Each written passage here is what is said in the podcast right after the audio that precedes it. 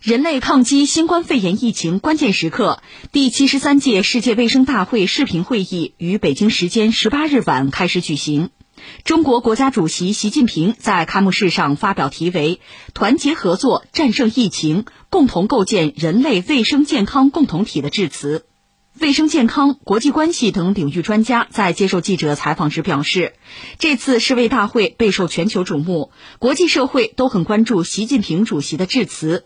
习近平主席直面全球抗疫的一系列紧迫和长远问题，从构建人类卫生健康共同体的高度提出六项建议，宣布五大举措，每一条都有很强的现实针对性和指导意义，为国际社会团结合作战胜疫情指明了方向。这次世卫大会是第七十三届世界卫生大会。关键是他召开的时机太特殊，就是新冠疫情导致全球可能超过三十万人死亡，在这个当口，这个会开了，就是这个会上会谈什么？这次这个会议会传递出一些什么样的信息，都是让整个世界关注吧。嗯，那你让我们说，恐怕从三个角度来讲，三点吧。第一点还是说，习近平主席他是在第七十三届世界卫生大会的开幕式上，他有演讲。他就讲，中国新冠疫苗研发完成并且投入使用之后，将作为全球公共产品，为实现疫苗在发展中国家的可及性和可担负性做出中国贡献。这是一个很庄严的承诺。在这个时期，就是全球因为新冠疫情已经死了三十万人，在这个时候，他的这个承诺代表中国人的承诺，我想对整个世界确实传递了一种非常难得、非常重要的信心和支持。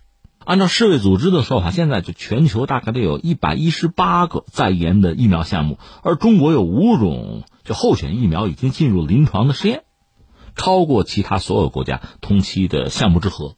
另外，中国展开国际合作和这个哪儿和加拿大也在进行合作，加拿大在展开临床试验，就中国现在走在前面，所以在这个时候，中国的这个承诺是非常及时的，它向整个世界传递的真是一种信心。那我们知道，之前曾经就中国提出一个人类命运共同体的概念。这次习近平实际上谈到了要构建人类卫生健康共同体，这可以看作是人类命运共同体里面很重要的呃一个环节吧，一个组成部分吧。而且，它代表中国承诺，在未来两年内会提供二十亿美元的国际援助，用于支持受疫情影响的国家，特别是发展中国家抗疫，包括经济社会的恢复发展。而且他也谈到和联合国的合作吧，就在华设立全球的人道主义应急仓库和枢纽，要确保抗疫物资的供应链，要建立运输和清关的绿色通道。这个确实是把中国的能力和优势啊，把我们现在复产复工的这个趋势和全球战役抗疫的这个主旋律是很好的对接上了。应该说这是一个非常好的创意了。当然，这里面还有这个中非对口医院合作机制，还有和二十国集团成员一道落实暂缓最贫困国家的债务偿付倡议。所以从他的讲话，你看到几个关键词：团结啊、科学、合作这些东西。之前在二十国集团峰会上，其实中国已经表述了相应的态度。我们现在看到是一脉相承的。如果说再找一个他讲话里边的关键词，那真的就是大国担当、中国担当了。所以你看，这是他的讲话。我们看到这些东西。那么第二点要说什么呢？其实这次这个世卫大会吧，在之前我们也听到了一些不和谐的声音。我们不妨点名吧。我美国为代表，拉着一帮他的小兄弟，又是指责中国的责任呢，又是要搞什么索赔啊，有这些东西。现在疫情在全球造成非常大的影响啊，累计确诊可能已经四百八十万了啊。所以，所以我个人也很担心这次大会呢，因为各种杂音啊。最后影响到全球抗疫战役的主旋律，也给我们带来一些不必要的麻烦。不过目前来看呢，疫情就在这摆着，全球这一二百国家、一二百经济体吧，在经历这一段时间抗疫战役的实践之后，我想大多数人头脑是清醒的，是知道该做什么、该怎么想问题。那再一个就是说，有媒体爆料。尤其是美国的媒体报道说，特朗普可能最新有一个表态，就是威胁说美国要永久的断供，并且退出世卫组织，这是他一个最新的表态吧。具体细节不详，他也没有多说。所谓新闻越短，事儿越大嘛。这当然不由得让人想起美国之前的反复：一个是要断供世卫组织，后来特朗普又说可以恢复，恢复对世卫组织的支持，但是呢，像世卫组织的这个援助要比到中国，那意思中国给多少，我们给多少。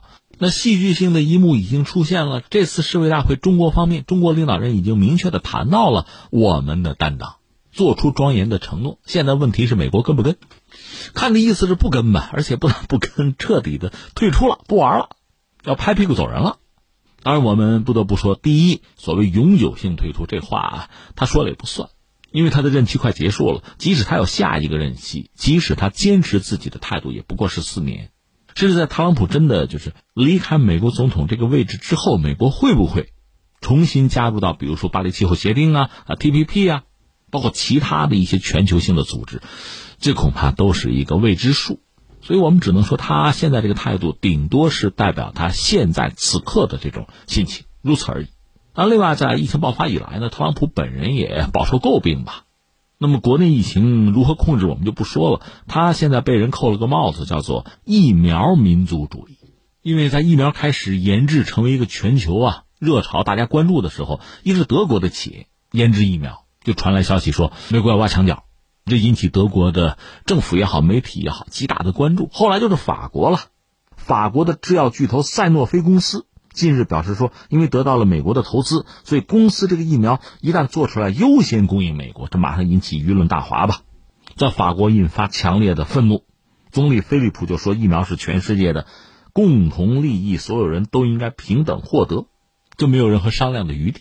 而欧盟是向世界卫生大会提出建议，说所有的国家不受阻碍的及时获得抗击新冠病毒所需的疫苗药品。诊断方法和其他的技术，这个态度体现出一种焦虑，体现出一种隐含着的针锋相对吧。和美国那个“美国优先”啊，“美国第一”确实有相当大的不同。由此也可以让我们得回双方的分歧啊。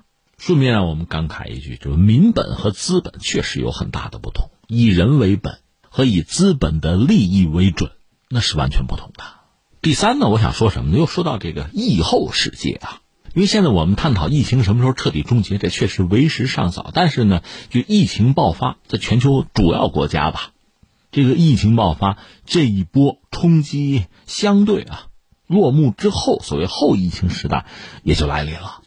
后疫情时代，在我理解未必疫情不爆发，但是对人类的冲击和影响比这段时间或者前段时间可能会略有下调吧，降低吧。那就说到后疫情时代，其实很多学者在思考这些问题。你看，比较典型的像美国的这个基辛格啊、福山、弗里德曼这样一些学者都在讲，疫后的世界和如今和之前应该是大不一样。在中国呢，也有很多学者在思考这个问题吧。我前两天看了那谁呢，王相穗，那这个人我还是很关注。一个是他曾经和乔梁这两个人，两个空军大校曾经写过一本书，叫做《超限战》。这个还很有名。后来在十七年前，就 SARS 非典时期，呃，我前不久和大家聊过吧，有本书叫《新战国时代》，这是国内四个战略学者有这个对谈对话哈，其中包括乔梁和这个王相穗。这个人现在已经退役了，他是在北京航空航天大学做教授了。他也谈到说，以后我们要做好现有全球体系瓦解的准备。那你说这话是不是很惊悚？也谈不上。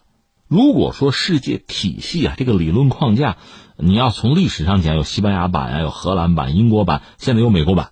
现在大家熟悉的应该是美国版吧，就是美国主导的这个全球化。以前是这个样子，而疫情之后的世界将不再是原来的世界。他认为会有大洗牌和大重组。王相穗就说呢，疫情从根本上会改变全球的秩序。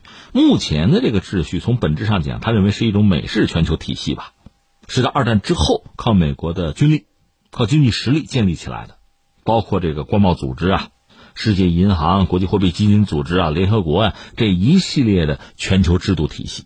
在零八年，他讲零八年应该讲的就是那个零八年的金融危机了。在零八年之后，他已经开始出现体系性的危机。新冠疫情呢，是重创了残存的美式全球体系，很可能导致这个体系的终结。这是一个很大的变化。